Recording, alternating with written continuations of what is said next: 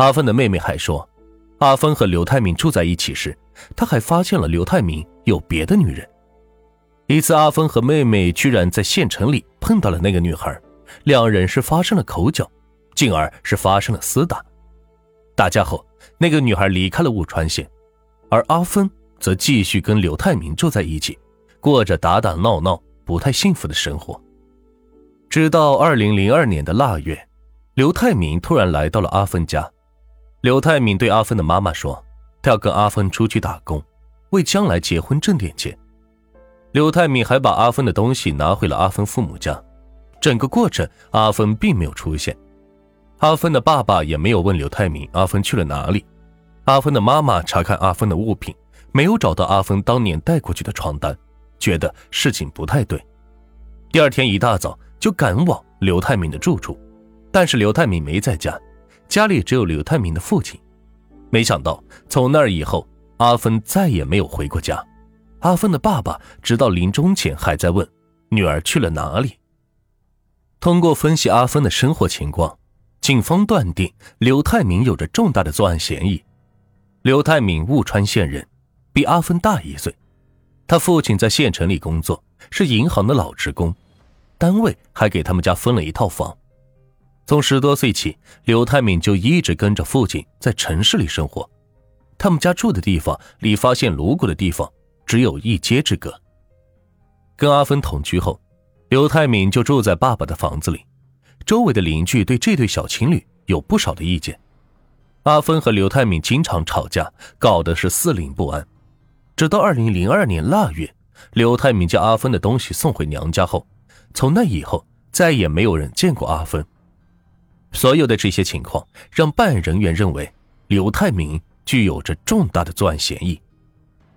警方对刘泰明和阿芬居住的那间屋子进行了勘查，在撬开地板砖后，发现有疑似血迹的东西。据此，侦查员对正在江苏打工的刘泰明实施了抓捕。刚刚到案时，刘泰明对警方说：“很多事情他记不住或者不知道。”当看到证人证言以及警方在他们家提取到血迹这样的证据时，刘泰明开始招供了。刘泰明说。阿芬是在他家死的，但凶手不是他。他说阿芬是他爸爸一时激愤下杀的，而刘泰明的爸爸早已因病过世，无从对证了。这个看似无懈可击的解释很快就被警方否定了。警方认为刘泰明的父亲当年已经年老退休了，想弄死身强力壮的阿芬几乎是不可能的。在警方步步为营的审问攻势下，刘泰明。终于承认阿芬是他杀的。距离发现颅骨的化粪池大约十五米左右，是刘泰明抛尸的现场。有关阿芬的所有细节，都是刘泰明不愿意回忆的往事。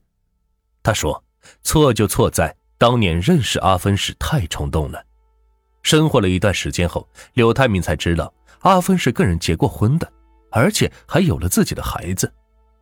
据刘泰明说，两人一度闹过分手。分手后，他交了新的女朋友小叶，还把家里的门锁给换了。他没想到阿芬在街上是殴打了小叶。刘泰敏告诉阿芬：“咱俩之间的事情，你应该冲着我来。小叶是无辜的，你不应该冲她去。”刘太敏认为自己是在无可奈何之下继续这段生活的。后来，刘太敏经常到遵义市打工，几天才回来一次。案发当天中午。刘太明从遵义回到了雾川县。刘太明父亲问刘太明：“说你早上出去又回来做什么？”刘太明有点纳闷，自己前一晚并不在家，爸爸怎么会在早上听到阿芬跟一个男人出门的呢？刘太明怀疑是阿芬带着别的男人回自己家睡觉。当晚，刘太明的爸爸回乡下老家住，刘太明则外出打牌，打了半夜，他才回到家中。一见阿芬，他就厉声质问：“带哪个男的回来睡了？”两人则就吵了起来，进而发生了厮打。阿芬的妹妹认为姐姐不是那样的人，一定是刘太明血口喷人，激怒了阿芬。据刘泰明说，盛怒之下，阿芬拿起一把水果刀刺向了他。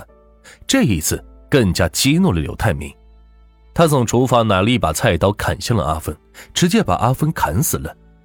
看到阿芬死后，刘泰明也慌了。最后，他用阿芬从娘家带回来的床单裹上了尸体，抛尸于公厕旁的一个水泥池里。几个月后，刘泰明担心尸体被发现，考虑遗失，可尸体已经是高度腐败，刘泰明只能是取出颅骨，并把它扔进了不远处的旱厕里。刘泰明说：“自从案发当晚之后，他就到外地打工。这些年，刘泰明结婚生子，对女人、对家庭，他付出了过去从未有过的耐心和爱。不过，随着他锒铛入狱，这个家也散了。在刘泰明的指认下。”阿峰的其余尸骨被找到，案件告破。二零一五年六月，贵州省遵义市人民法院以故意杀人罪判处刘太敏无期徒刑，并附带民事赔偿六万多元。刘太敏多次表示后悔，他说：“如果那一天他不那么冲动，如果两个人闹得不可开交的时候，他离开雾川出去打工，如果从见面的第一天起就不那么感情用事。”多了解对方一些再结合，可能都不会发生后面的事。然而现实的生活没有如果，刘太敏的经历应该成为现实生活的警钟，为他自己而鸣，也为别人而鸣。